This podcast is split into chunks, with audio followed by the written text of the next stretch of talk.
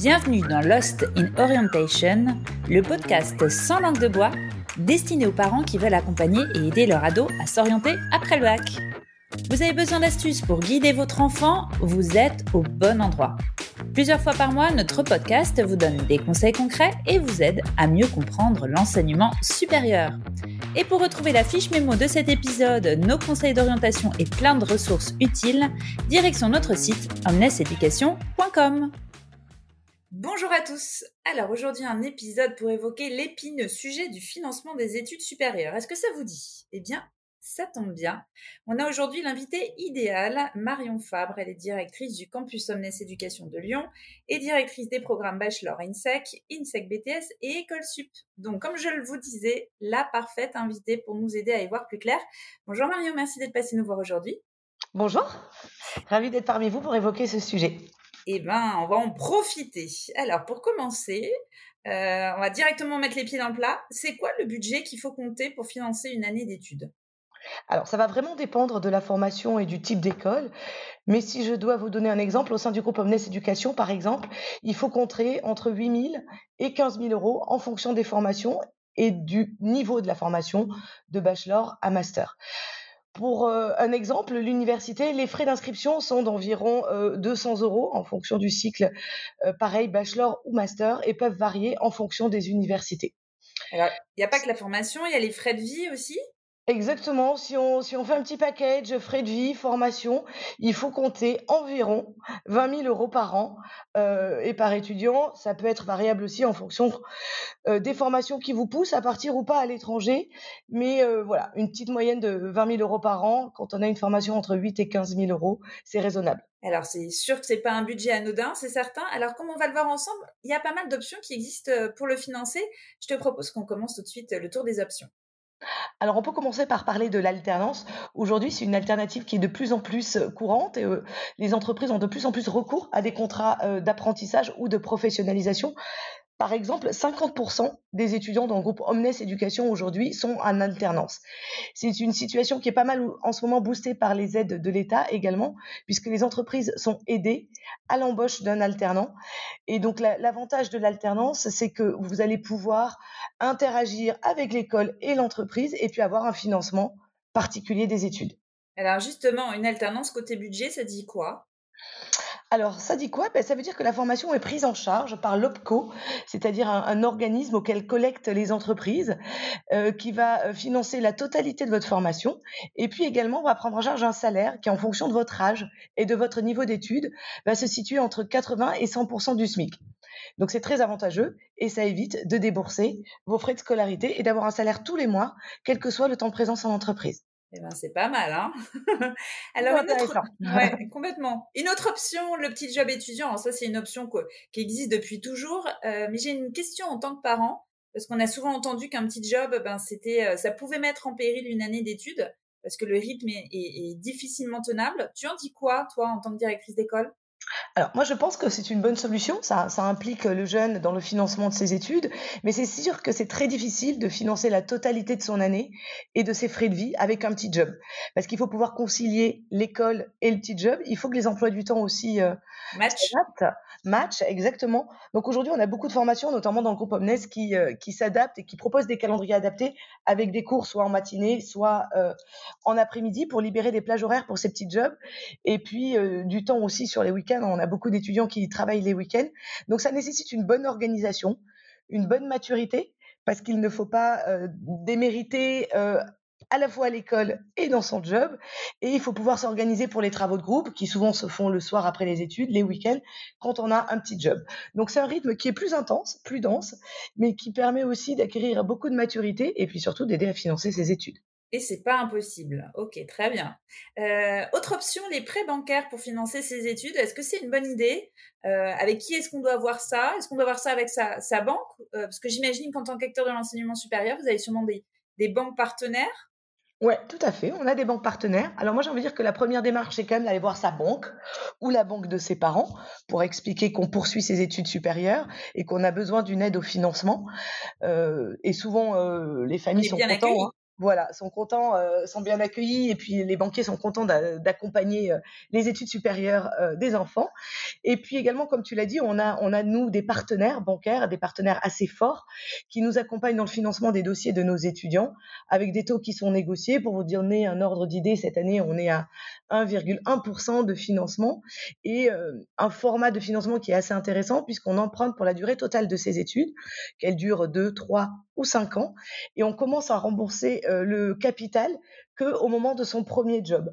Donc on peut différer un petit peu le remboursement, on, rembourse les, intérêts, mais le capital est remboursé qu'au moment où vous avez votre premier job. Donc c'est plutôt intéressant et c'est un bon moyen de financer ses études. On a euh, aujourd'hui un peu plus de 30% de nos étudiants qui financent ces études par un prêt bancaire. Très bien, en sachant qu'il faut toujours un garant, j'imagine. Exactement, il faut toujours un garant, qui est souvent un garant familial, mais oui, il faut un garant euh, pour ces prêts-là. Très bien. Et alors, autre option, les stages rémunérés, euh, ça fonctionne comment? Alors, dans tous nos cursus, hein, euh, au niveau des écoles du groupe Omnes et euh, au sens général dans l'enseignement supérieur, peut-être un peu moins à la fac, mais on a des stages qui sont obligatoires. Si vous n'êtes pas en alternance, vous avez des stages obligatoires à effectuer chaque année. Un stage de plus de deux mois en France est obligatoirement rémunéré. Donc ça, c'est bon à savoir. Dès qu'on dépasse les deux mois, on est rémunéré dès le premier mois. un minimum de 630 euros par mois que vous touchez. Et on peut aller bien au-delà en fonction aussi du niveau d'études. Hein, mais euh, dans, certains, dans certaines entreprises, vous pouvez être payé jusqu'à 1500 euros par mois euh, pour des études en niveau master quand vous êtes à temps plein en entreprise. Euh, l'entreprise est un peu aidée puisqu'elle va payer des charges que au-delà de ces 600, 130 euros. Donc ça lui permet de, de défiscaliser une partie entre guillemets et puis d'avoir un, un vrai salaire à donner euh, à ces stagiaires qui occupent un poste et une fonction euh, sur une longue durée, puisque sur les masters, par exemple, on peut avoir des stages qui vont durer euh, six mois. et pour les stages à l'étranger, c'est la même chose? Alors c'est un peu plus compliqué pour les stages à l'étranger parce que ça va dépendre de la législation dans le pays en vigueur dans lesquels les étudiants vont faire leur stage. Donc c'est parfois plus difficile de négocier une rémunération, mais souvent nous on accompagne les étudiants dans leur négociation avec l'entreprise qui va les accueillir à l'étranger. Et là on peut négocier éventuellement euh, un hébergement, le fait d'être logé, nourri, euh, voilà, donc des prises en charge de frais quotidiens qui sont peut-être plus faciles à obtenir quand on part en stage à l'étranger qu'un salaire régulier. Très bien. Alors on entend aussi parler des bourses. Euh, comment est-ce qu'on peut réussir à les identifier? Alors, les bourses, euh, vous allez pouvoir être éligible ou pas. Alors, différents critères d'éligibilité. Déjà, c'est le, euh, le niveau familial, on va dire, et, le ranking au niveau imposition de votre famille. Donc là, il faut tester, aller sur le site du CRUS et voir en fonction des revenus et du foyer auquel vous êtes rattaché si vous êtes éligible aux bourses du CRUS ou non. Donc ça, vous pouvez faire les démarches dès le mois de mars-avril hein, pour l'année à venir pour vous permettre de réfléchir votre financement. Ensuite, il faut faire attention, tous les programmes n'ont pas accès à un financement du CRUS. Vous allez avoir et pouvoir être étudiant boursier que sur des programmes qui sont reconnus et visés par l'État. Donc, si je dois donner des exemples, ça va être des programmes qui sont des programmes grande école. Dans le groupe Omnes Éducation, on va retrouver ça au niveau de l'ECE, de l'école ingénieure, des programmes BBA, des programmes ESCE, e, qui sont des programmes grade master et visés. Et puis, on va avoir également euh, de la mobilité, des bourses de mobilité internationale, qui sont des bourses accordées par la région. Et puis aussi des bourses Erasmus, qui vont vous permettre d'avoir un financement quand vous partez étudier à l'étranger. Donc, Erasmus, souvent pour l'Europe, et les de la région en fonction de votre euh, situation géographique, mais vous pouvez financer des départs en Europe et également hors Europe grâce à ces bourses de la région. Et là, les écoles du groupe Omnes Éducation vont vous accompagner dans toutes ces démarches pour déclarer et faire ces demandes de bourse. Et puis également, vous avez des possibilités d'avoir recours à des bourses plutôt mécénat, type Lions Club par exemple, euh, qui, euh, qui proposent des financements d'études à certains étudiants, plutôt des bourses qui sont au mérite, des étudiants qui ont des bons résultats scolaires et qui sont aussi en difficulté financière.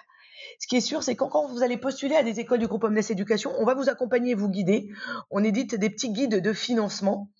Et donc, euh, il ne faut pas hésiter à nous consulter pour avoir tous ces renseignements précis sur ces bourses particulières. C'est génial, là, toutes ces réponses, parce qu'on se rend compte qu'il y, a beaucoup, beaucoup plus d'options que ce qu'on peut imaginer au départ. Donc, euh, déjà, déjà, merci beaucoup pour tous ces retours. Euh, on continue à profiter de toi, mais j'avais encore une question en préparant cet épisode.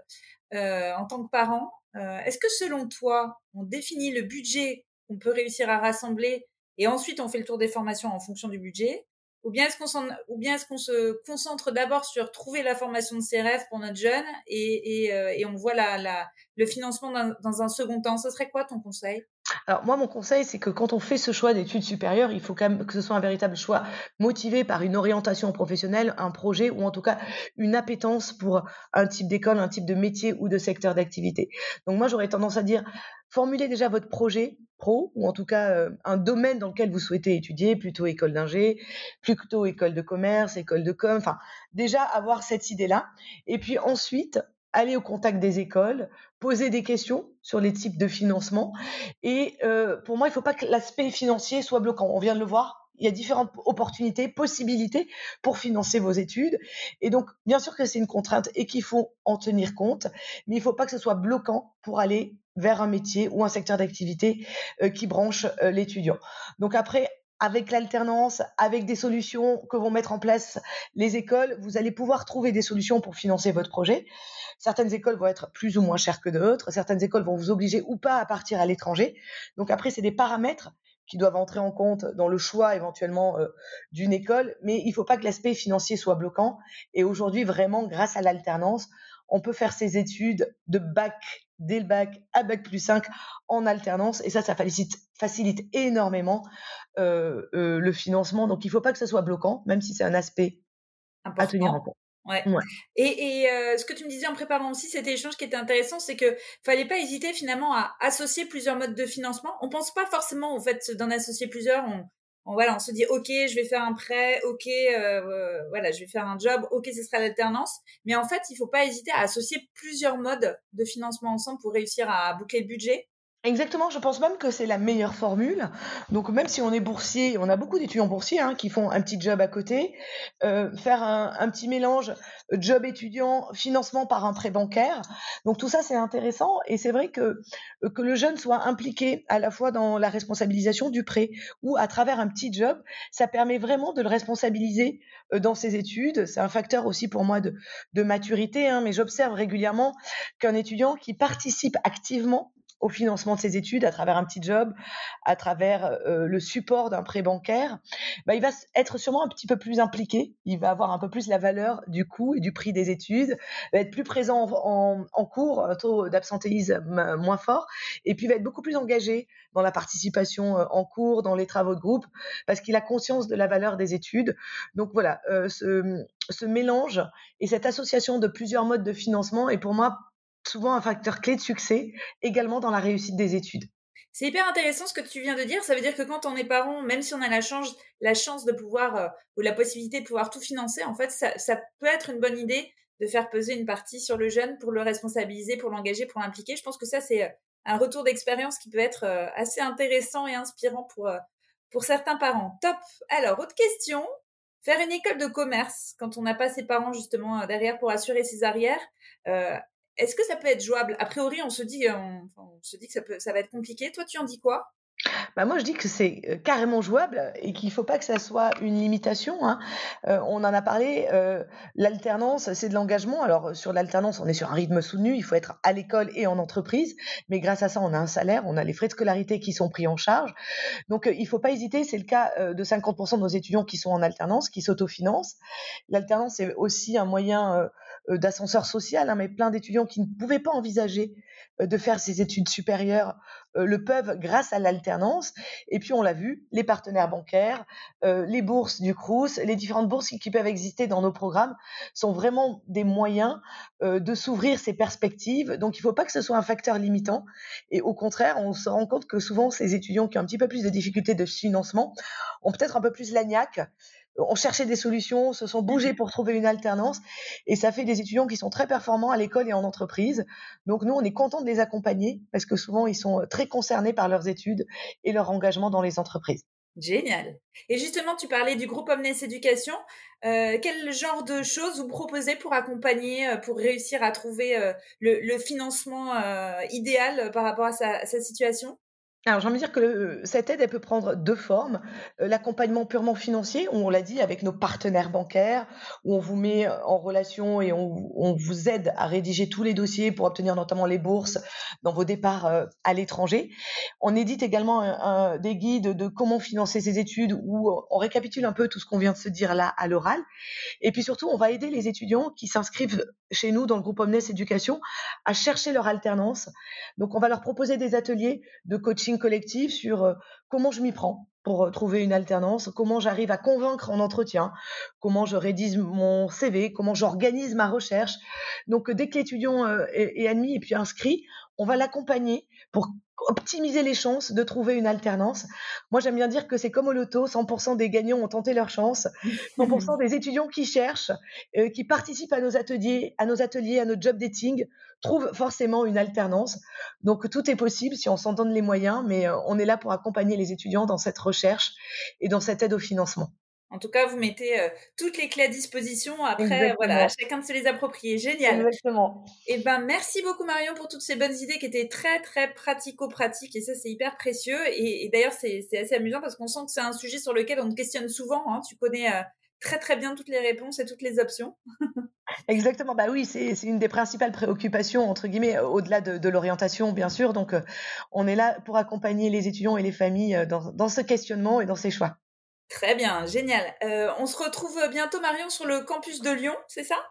Oui, moi je suis euh, basée à Lyon, mais je rayonne sur, euh, sur l'ensemble des écoles que, que j'ai la chance de diriger dans le campus Omnes Éducation.